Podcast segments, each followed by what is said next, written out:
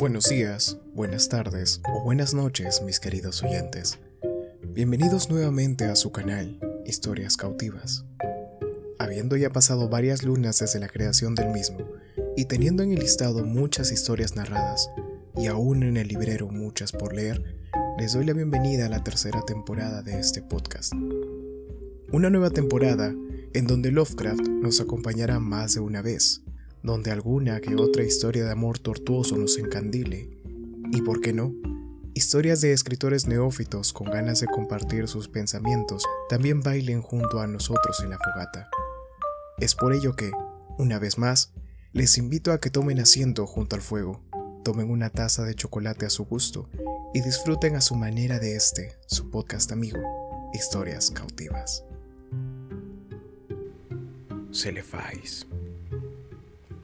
En un sueño, Curanes vio la ciudad del valle y la costa que se extendía más allá, y el nevado pico que dominaba el mar, y las galeras de alegres colores que salían del puerto rumbo a lejanas regiones donde el mar se junta con el cielo. Fue un sueño también, donde recibió el nombre de Curanes, ya que despierto se llamaba de otra manera. Quizá le resultó natural soñar un nuevo nombre, pues era el último miembro de su familia, y estaba solo entre los indiferentes millones de londinenses, de manera que no eran muchos los que hablaban con él y recordaban quién había sido. Había perdido sus tierras y riquezas, y le tenía sin cuidado la vida de las gentes de su alrededor, porque él prefería soñar y escribir sobre sus sueños. Sus escritos hacían reír a quienes los mostraba, por lo que algún tiempo después se los guardó para sí, y finalmente dejó de escribir. Cuanto más se distanciaba del mundo que le rodeaba, más maravillosos se volvían sus sueños, y habría sido completamente infructuoso pretender transcribirlos al papel. Curanes no era moderno y no pensaba como los demás escritores.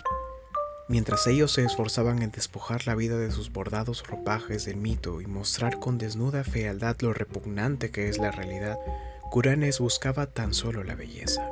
Y cuando no conseguía revelar la verdad y la experiencia, la buscaba en la fantasía y la ilusión, en cuyo mismo umbral la descubría entre los brumosos recuerdos de los cuentos y los sueños de niñez.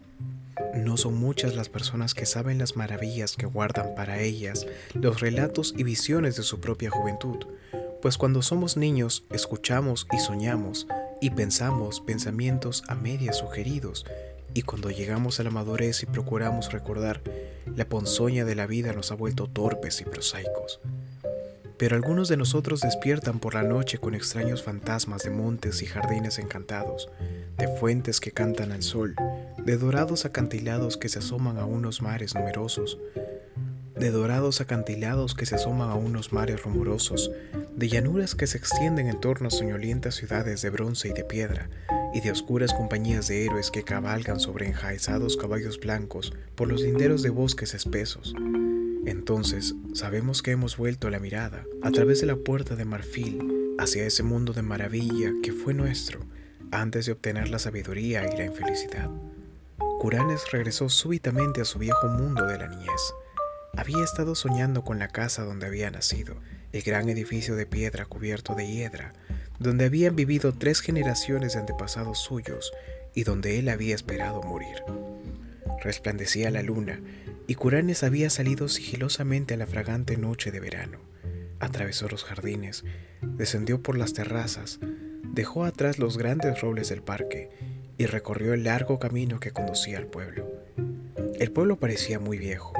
Tenía su borde mordido como la luna que ha empezado a menguar, y Curanes se preguntó si los tejados puntiagudos de las casitas encubrían el sueño o la muerte.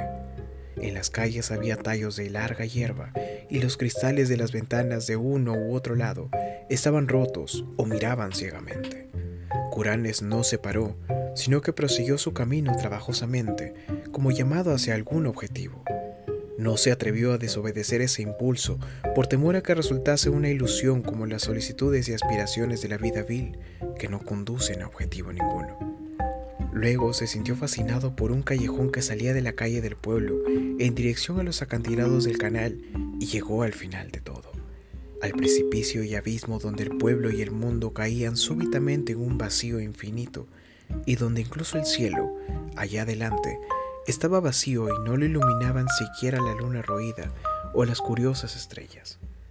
La fe le había incitado a continuar avanzando hacia el precipicio, arrojándose al abismo, por el que descendió flotando, flotando, flotando. Pasó oscuros, informes sueños no soñados, esferas de apagado resplandor que podían ser sueños apenas soñados, y seres alados y rientes que parecían burlarse de los soñadores de todos los mundos. Luego pareció abrirse una grieta de claridad en las tinieblas que tenía ante sí, y vio la ciudad del valle brillando espléndidamente allá, allá abajo, sobre un fondo de mar y de cielo, y una montaña coronada de nieve cerca de la costa. Curanes despertó en el instante en que vio la ciudad. Sin embargo, se dio cuenta con esa mirada fugaz que no era otra que Selafais, la ciudad del valle de Oth-Nargai, situada más allá de los montes Tanarios, donde su espíritu había morado durante la eternidad de una hora, en una tarde de verano, hacía mucho tiempo, cuando había huido de su niñera y había dejado que la cálida brisa del mar lo tranquilizara y lo durmiera mientras observaba las nubes desde el acantilado próximo al pueblo. Había protestado cuando lo encontraron, lo despertaron y lo llevaron a casa, porque precisamente en el momento en que lo hicieron volver en sí, estaba a punto de embarcar en una galera dorada rumbo a esas seductoras regiones donde el cielo se junta con el mar. Ahora se sintió igualmente furioso al despertar, ya que al cabo de 40 monótonos años había encontrado su ciudad fabulosa. Pero tres noches después, Curanes volvió a Selafais. Como antes, soñó primero con el pueblo que parecía dormido o muerto y con el abismo al que debía descender flotando en silencio. Luego apareció la grieta de claridad una vez más.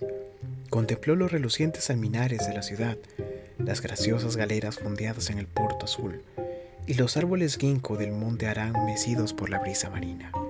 Pero esta vez no lo sacaron del sueño y descendió suavemente hacia la herbosa lareda como un ser alado, hasta que al fin sus pies reposaron blandamente en el césped. En efecto, había vuelto al valle de Othnargai y a la espléndida ciudad de Serafais. Boranes paseó en medio de hierbas fragantes y flores espléndidas, Cruzó el burbujeante Naraxa por el minúsculo puente de madera donde había tallado su nombre hace muchísimos años. Atravesó la rumorosa arboleda y se encaminó hacia el gran puente de piedra que hay en la entrada de la ciudad. Todo era antiguo, aunque los mármoles de sus muros no habían perdido su frescor, ni se habían empeñado las polidas estatuas de bronce que sostenían. Y Curanes vio que no tenía por qué temer que hubiesen desaparecido las cosas que él conocía, porque hasta los centinelas de las murallas eran los mismos y tan jóvenes como él los recordaba. Cuando entró en la ciudad y cruzó las puertas de bronce y pisó el pavimento de ónice, los mercaderes y caballeros lo saludaron como si jamás se hubiese ausentado. Y lo mismo sucedió con el templo de turquesa de Nath Norhad, donde los sacerdotes, adornados con guirnaldas de orquídeas, le dijeron que no existe el tiempo en Othmargai, sino solo la perpetua juventud. A continuación, Curanes descendió por la calle de los Pilares hasta la muralla del mar y se mezcló con los mercaderes y marineros y los hombres extraños de esas regiones en las que el cielo se junta con el mar.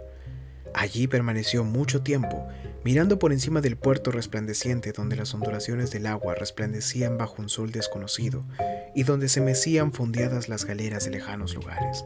Y contempló también el monte Arán, que se levantaba majestuoso desde la orilla, con sus verdes laderas cubiertas de árboles simbrantes y con su blanca cima rozando el cielo. Más que nunca deseó Curanes zarpar en una galera hacia lejanos lugares de los que tantas historias extrañas había oído. Así que buscó nuevamente al capitán que en otro tiempo había consentido en llevar.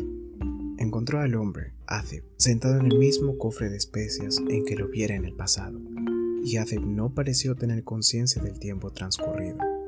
Luego fueron los dos en bote en una galera del puerto, dio órdenes a los remeros y salieron al mar serenio que llega hasta el cielo. Durante varios días se deslizaron por las aguas ondulantes hasta que al fin llegaron al horizonte, donde el mar se junta con el cielo. No se detuvo aquí la galera, sino que siguió navegando ágilmente por el cielo azul entre vellones de nubes teñidos de rosa. Y muy por debajo de la quilla, Curanes divisó extrañas tierras, ríos y ciudades de incomparable belleza, tendidas indolentemente a un sol que no parecía disminuir ni desaparecer jamás.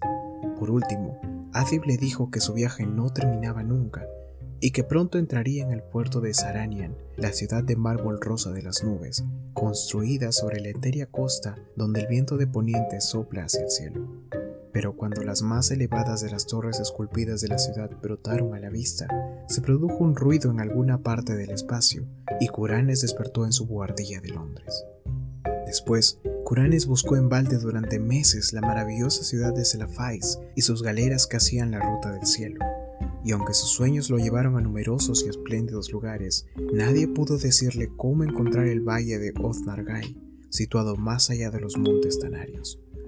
Una noche, voló por encima de oscuras montañas, donde brillaban débiles y solitarias fogatas de campamento, muy dispersadas, y había extrañas y velludas manadas de reses cuyos cabestros portaban tintineantes cerros, y en la parte más inculta de esta región montañosa, tan remota que pocos hombres podían haberla contemplado, descubrió una especie de muralla o calzada empedrada, espantosamente antigua, que zigzagueaba a lo largo de cordilleras y valles, y demasiado gigantesca para haber sido construida por manos humanas.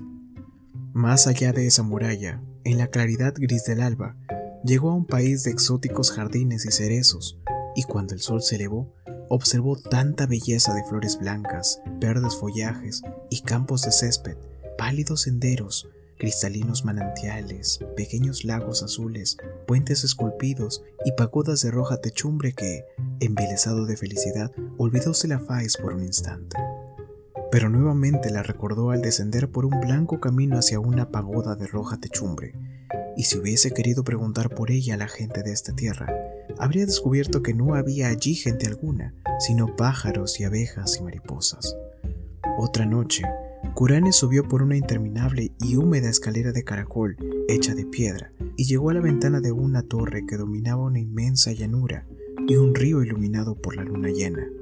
Y en la silenciosa ciudad que se extendía a partir de la orilla del río, creyó ver algún rasgo o disposición que había conocido anteriormente. Habría bajado a preguntar el camino de Otnargai si no hubiese surgido la temible aurora de algún remoto lugar del otro lado del horizonte, mostrando las ruinas y antigüedades de la ciudad, y el estancamiento del río cubierto de cañas, y la tierra sembrada de muertos, tal como había permanecido desde que el rey Kiranózolis regresara de sus conquistas para encontrarse con la venganza de los dioses. Y así, Curanes buscó inútilmente la maravillosa ciudad de Selafais y las galeras que navegaban por el cielo rumbo a Saraninan contemplando entre tanto numerosas maravillas y escapando en una oportunidad milagrosamente del indefinible gran sacerdote que se oculta tras una máscara de seda amarilla y vive solitario en un monasterio prehistórico de piedra, en la fría y desierta meseta de Len. Al cabo del tiempo, le resultaron tan insoportables los desolados intervalos del día que empezó a administrarse drogas a fin de incrementar sus periodos de sueño. El hachís lo ayudó enormemente, y en una ocasión lo trasladó a una región del espacio donde no existen las formas, pero los gases incandescentes estudian los secretos de la existencia. Y un gas violeta le dijo que esta parte del espacio estaba al exterior de lo que él llamaba el infinito. El gas no había oído hablar de planetas ni de organismos, sino que identificaba a Curanes como una infinitud de materia, energía y gravitación. Curanes se sintió ahora muy deseoso de regresar a la Celafai salpicada de almenares y aumentó su dosis de droga. Después, un día de verano, lo expulsaron de su guardilla y vagó sin rumbo por las calles, cruzó un puente y se dirigió a una zona donde las casas eran cada vez más escuálidas. Y allí fue donde culminó su realización y encontró el cortejo de caballeros que venían de Celafais para llevarlo allí para siempre. Hermosos eran los caballeros, montados sobre los caballos ruanos y ataviados con relucientes armaduras, y cuyos tabardos tenían bordados extraños blasones con hilos de oro. Eran tantos que Curenes casi los confundió con un ejército, aunque habían sido enviados en su honor, porque era él quien había creado Gai en sus sueños, razón por la cual él iba a ser nombrado ahora su dios supremo. A continuación, dieron a Curanes un caballo y lo colocaron a la cabeza de la comitiva, y emprendieron la marcha majestuosa por las campiñas de su rey hacia la región donde Curanes y sus antepasados habían nacido. Era muy extraño, pero mientras cabalgaban parecía que retrocedía en el tiempo, pues cada vez que cruzaban un pueblo en el crepúsculo, veían a sus vecinos y sus casas como Chaucer y sus predecesores les vieron, y hasta se cruzaban a veces con algún caballero con un pequeño grupo de seguidores. Al aproximarse la noche marcharon más deprisa y no tardaron en galopar tan prodigiosamente como si volaran en el aire. Cuando empezaba a arborear, llegaron a un pueblo que Curanes había visto bullente de excitación en su niñez y dormido o muerto durante sus sueños. Ahora estaba vivo, y los madrugadores aldeanos realizaron una reverencia al paso de los jinetes calle abajo, entre el resonar de los cascos, que luego desaparecieron por el callejón que termina en el abismo de los sueños. Curane se había precipitado en ese abismo de noche solamente y se preguntaba cómo sería de día, así que miró con ansiedad cuando la columna empezó a acercarse al borde. Y mientras galopaba cuesta arriba hacia el precipicio, una luz radiante y dorada brotó de occidente y vistió el paisaje con refulgentes ropajes. El abismo era un caos sirviente de rosáceo y cerúleo esplendor. Unas voces invisibles cantaban gozosas, mientras el séquito de caballeros saltaba al vacío y descendía flotando graciosamente a través de las nubes luminosas y los plateados centelleos. Continuaban flotando interminablemente los jinetes y sus corceles pateaban el éter como si galopasen sobre doradas arenas. Luego, los encendidos vapores se abrieron para revelar un resplandor aún más grande, el resplandor de la ciudad de Selafais y la costa más allá, y el pico que subyugaba el mar, y las galeras de vivos colores que zarpan del puerto rumbo a las lejanas regiones donde el cielo se junta con el mar. Y Coranes reinó en Othnargai y todas las regiones vecinas de los sueños, y tuvo su corte alternativamente en Selafais y en la Seranian formada de nubes. Y aún reina allí y reinará feliz para siempre, aunque al pie de los acantilados de Innsmouth las corrientes del canal jugaban con el cuerpo de un vagabundo que había cruzado el pueblo semidesierto al amanecer jugaban sarcásticamente y lo arrojaban contra las rocas junto a las torres de Trevor cubiertas de hiedra, donde un millonario obeso y cervecero gozaba de un ambiente comprado de nobleza sofocada. Si la historia que has escuchado ha sido de tu agrado o te gustaría que subiera alguna historia que quisieras escuchar por este mismo medio, solo tienes que dejar un pequeño audio en el cual lo menciones. Y si no es mucho pedir, Sigue a la cuenta de historias cautivas para que te lleguen los avisos de las historias semanales que iré subiendo. Gracias, en verdad, muchas gracias por tomarte el tiempo de escuchar estas historias que con tanto cariño subo para cada uno de ustedes. Me despido de ustedes con un muy fuerte abrazo, deseándoles siempre lo mejor y que se encuentren lo mejor posible.